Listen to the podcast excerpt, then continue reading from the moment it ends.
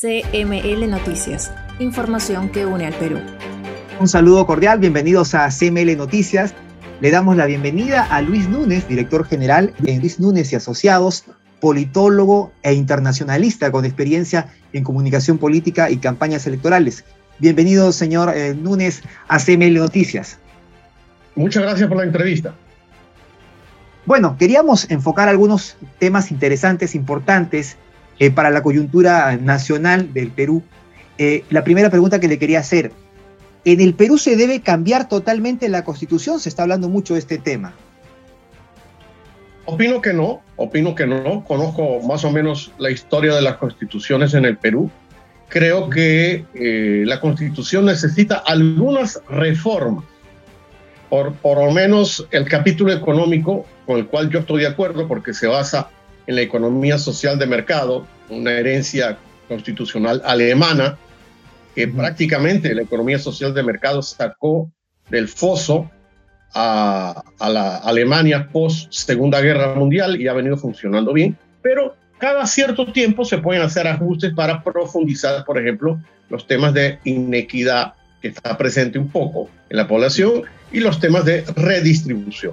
Pero eh, creo que esta fórmula populista latinoamericana del Foro de Sao Paulo, del Grupo de Puebla, de que cada gobernante ligado al socialismo del siglo XXI viene con un proyecto de eh, asamblea constituyente, no da resultado, porque miren ustedes, Venezuela tuvo hace dos años una asamblea constituyente, después que la tuvimos en 98, eh, y no ha resultado para nada. El sueldo de un venezolano promedio son 4 dólares. Entonces, ¿de qué me decir una constitución nueva si el 95% de mi pueblo está pobre? Yo creo que hay muchas cosas que hacer en el Perú que se pueden hacer con la actual constitución. Y puntualmente, eh, Perú Libre es un partido idóneo para liderar una eventual asamblea constituyente, porque también se habla mucho del tema de la asamblea constituyente, y gestionar la creación de una nueva constitución. ¿Qué piensa usted al respecto? Para empezar, habría que definir qué es un partido político, porque yo veo en Perú Libre y en otros partidos eh, que están en el Congreso un grupo de amigos alrededor de un caudillo.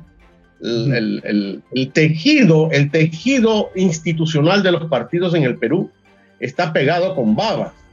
Esta frase de partidos pegados con babas es de mi colega politólogo Martín Tanaka, al cual también convendría entrevistar para que él les explique qué significa para él institucionalidad pegada con babas a nivel de partido.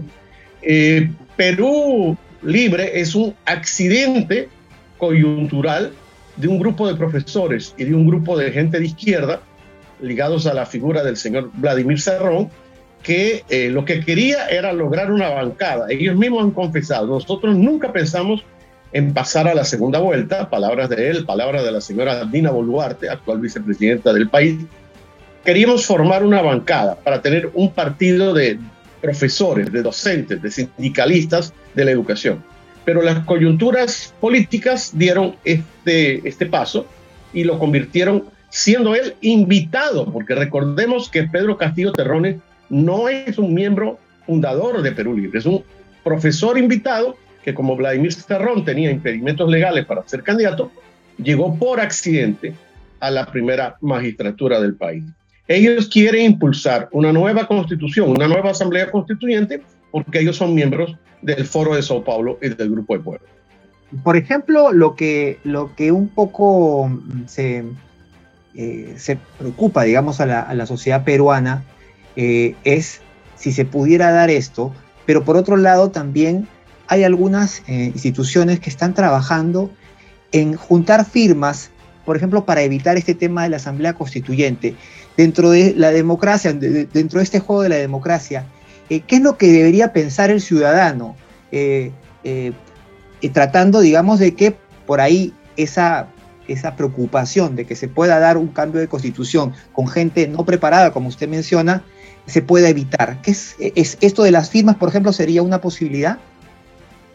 Eh, por supuesto, el, el, joven Lucas Gersi, hijo de un gran constitucionalista en el Perú, está llevando a cabo ese proceso de acuerdo a las eh, atribuciones que la constitución le da a cualquier ciudadano para juntar esas firmas. Y vamos a poner en contexto la situación del Perú. Perú ganó una elección, me refiero a Pedro Pablo Kuczynski, eh, en el año 2016. Y a partir de ahí ha habido un accidente histórico. Pedro Pablo Kuczynski, Martín, el, presidente que estuvo casi dos años, eh, luego un Vizcarro, un breve, un breve interregno del presidente del Congreso, Manuel Merino, vino el, doctor que también por, voluntad del Congreso eh, ocupó en nombre del Partido em, eh, Morado la presidencia de la República y se hizo la elección del 2021. Pero digamos, el pueblo está un poco cansado de esta tormenta política y más en plena pandemia, con dos años de personas con muchas dificultades para llevar, como se dice, un pan a su casa. Así que yo he hablado con mucha gente en la calle que me dice, profesor, si a mí me dijeran que la nueva constitución, que la asamblea constituyente y la constitución que saliera de ahí me va a resolver mis problemas, yo pudiera estar de acuerdo con una nueva constitución. Pero yo lo que necesito es que los precios no suban, que tenga mejor seguridad, mayor salud, mejor educación, y esas cosas no las resuelve ahorita eh, una nueva asamblea constituyente, que de paso sería un proceso eh, de mucho ruido político, de mucha turbulencia, y que en, en, eh, en algunas voces autorizadas en materia económica paralizaría al país hasta que los inversionistas conocieran cuáles son los artículos fundamentales de esa constitución. ¿Para qué una nueva constitución se, se puede trabajar con la que tenemos y mejorarla sustancialmente? El caso, señor Núñez, de lo que ha sucedido en Chile, ¿es comparable con lo de Perú? Eh, en Chile, digamos, sí se está trabajando, se está dando un proceso. Eh, en Perú, como usted lo menciona, me parece que habría una diferencia, ¿no? ¿En qué se basa eso, las diferencias? Mira, eh, los politólogos siempre trabajamos el tema constitucional partiendo de una cosa que llamamos el momento constituyente. Y yo creo que en Chile el momento constituyente había llegado. Esta constitución eh, viene desde la época de Pinochet, es mucho más larga eh, en duración que la constitución del año 93 en Perú. Además, la constitución del año 93 casi, casi es calcada de la constitución de 1979, impulsada y liderada por Víctor Raúl Aya de la Torre. El caso chileno, a ellos les llegó el momento constituyente. Recordemos que hace dos, tres años tuvieron una serie de manifestaciones públicas que evidenciaban un malestar económico y social. Eso no está pasando acá. Acá lo que hay es una paralización económica y un retraso en las inversiones. Porque claro, la gente con este actual presidente, que parece no tener una hoja de ruta, un norte, eh, los inversionistas no quieren. Además, mira todo lo que está pasando a nivel minero. O sea, un país minero con el Perú, que es una de las principales minas de todo el mundo en materia de cobre, de oro y de plata, están cerrando. Y lamentablemente aquí no tenemos una economía diversificada. Eh, el agro está en algún nivel de exportación, pero no es suficiente para ah, alimentar el PBI peruano. Eh, alguna gente me dice que yo soy prominero. No es que yo sea prominero, he tenido la suerte de conocer minas en varias partes del mundo y la mina puede convivir con el medio ambiente. Yo creo que aquí el tema se ha politizado de una manera extrema eh, porque hay minas en Canadá, en Estados Unidos, en Australia, en Inglaterra y en otras partes del mundo que conviven con el medio ambiente. Entonces aquí lo que habría que hacer es regularizar las medidas ambientales para que efectivamente las minas no contaminen ni los ríos ni los sembradíos. Pero esto es un país minero y cambiar esa estructura no es una cosa que se haga de un día para otro. ¿Le preocupa a propósito de eso y, el tema de las bambas, que es uno de los temas este, íconos en este minuto de conflicto y que todavía no tiene solución? Eh, ¿Este gobierno tiene la capacidad, según usted cree, de generar algún tipo de solución, eh, acercar a las dos partes o cree que no hay esa posibilidad? ¿Cómo, cómo lo ve? ¿Cómo, ¿Cómo se proyecta este tema según usted?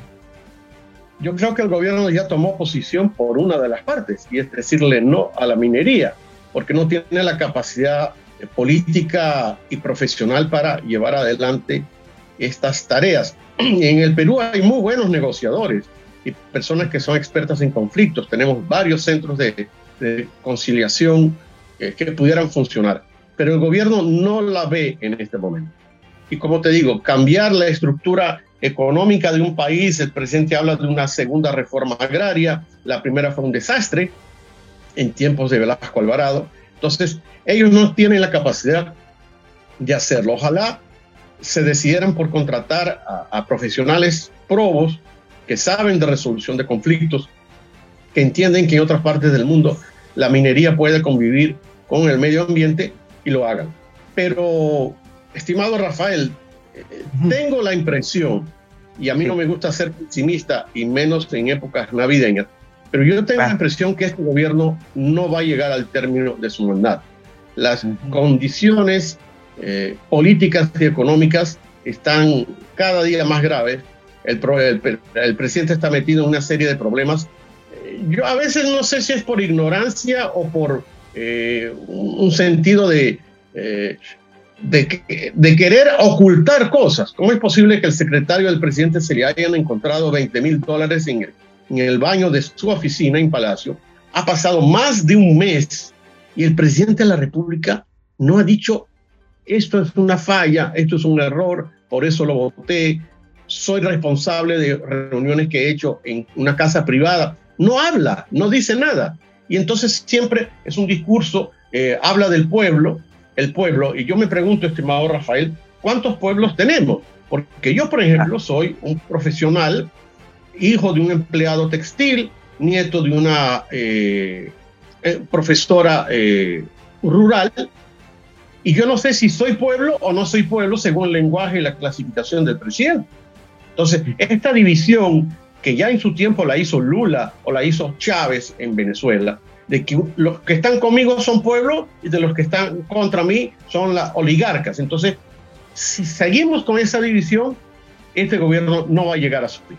Volviendo al tema del proceso constituyente y para dejarlo muy en claro también para que nuestro público eh, que nos escucha en todas las regiones también lo tenga así.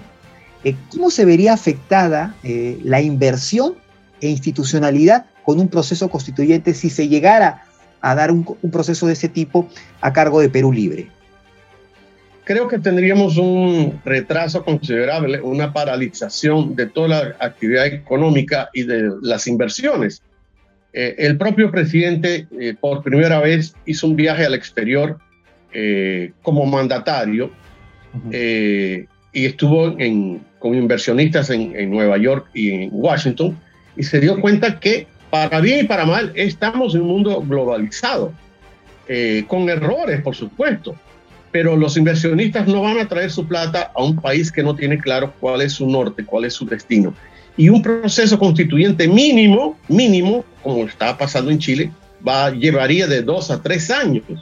Entonces, mientras tanto, ¿de qué va a vivir el peruano que en el 80%, ahora con la pandemia, antes era el 70%, con el 80% en informalidad? ¿De qué va a vivir mientras unos legisladores, que no son los del actual Congreso, porque habría que elegir a los constituyentes, se sientan a discutir cuáles son las grandes líneas de acción del, Perú?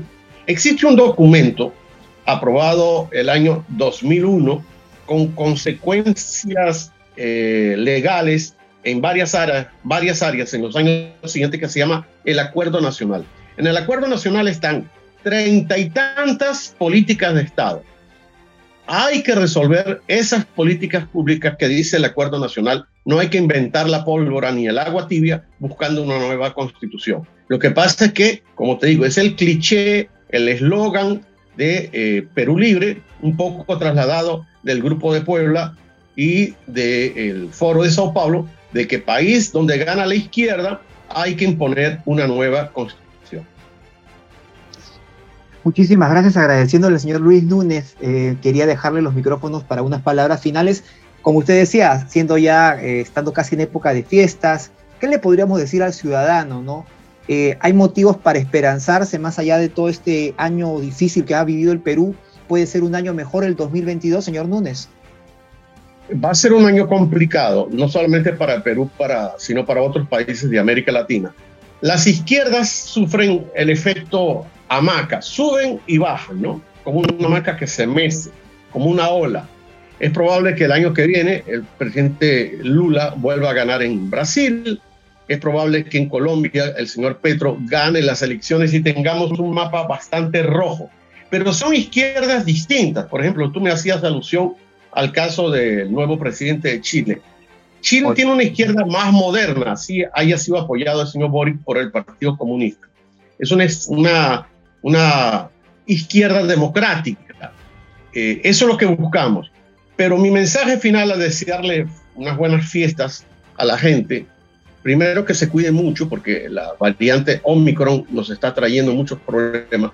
Pero si yo el 31 de diciembre me siento en la tarde con un cuadernito y digo, ¿qué cosas debo cambiar en mi vida para el nuevo año? Yo creo que hay que hacer un llamado en general a que nosotros tenemos que ser más conscientes como ciudadanos a la hora de emitir un voto. Esto no es un cheque en blanco o cinco años donde yo voto por cualquiera. El, el que tenga un sombrero, el que me responsable del voto que emitimos. Porque si usted tiene una pequeña bodega y usted vende productos en su bodega y un día al mes usted va al mercado central para abastecerse y deja un empleado a cuidar su bodega, cuando usted viene en la noche, usted le pide cuentas a ese empleado. ¿Qué hiciste? ¿Cuántos pollos vendiste? ¿Cuántos litros de leche? Aquí nosotros le entregamos un cheque en blanco a los congresistas, a los ministros, al presidente, y no nos acordamos de pedir cuentas. Y por cierto, rendición de cuentas también es un artículo que está en la Constitución. Hay una ley llamada 26.300, que es la ley de participación ciudadana, donde nosotros los ciudadanos deberíamos tener mayor involucramiento. Pero nos mantenemos en la llamada zona de confort, zona de comodidad, y dejamos que los gobernantes hagan lo que quieran y se levantan al país en pesos. Muchísimas gracias, señor Ruiz Núñez. Muchísimas gracias por estar con CML Noticias. Gracias por, por la entrevista y felices fiestas para todos. Un mejor 2022. Igualmente, felices fiestas. Hablamos con Luis Núñez, analista político y académico, una amplia experiencia en comunicación política y campañas electorales. Muchísimas gracias por estar con nosotros en CML Noticias. CML Noticias, las voces del interior del Perú. Noticias desde Tumbes hasta Tacna. Unimos el Perú.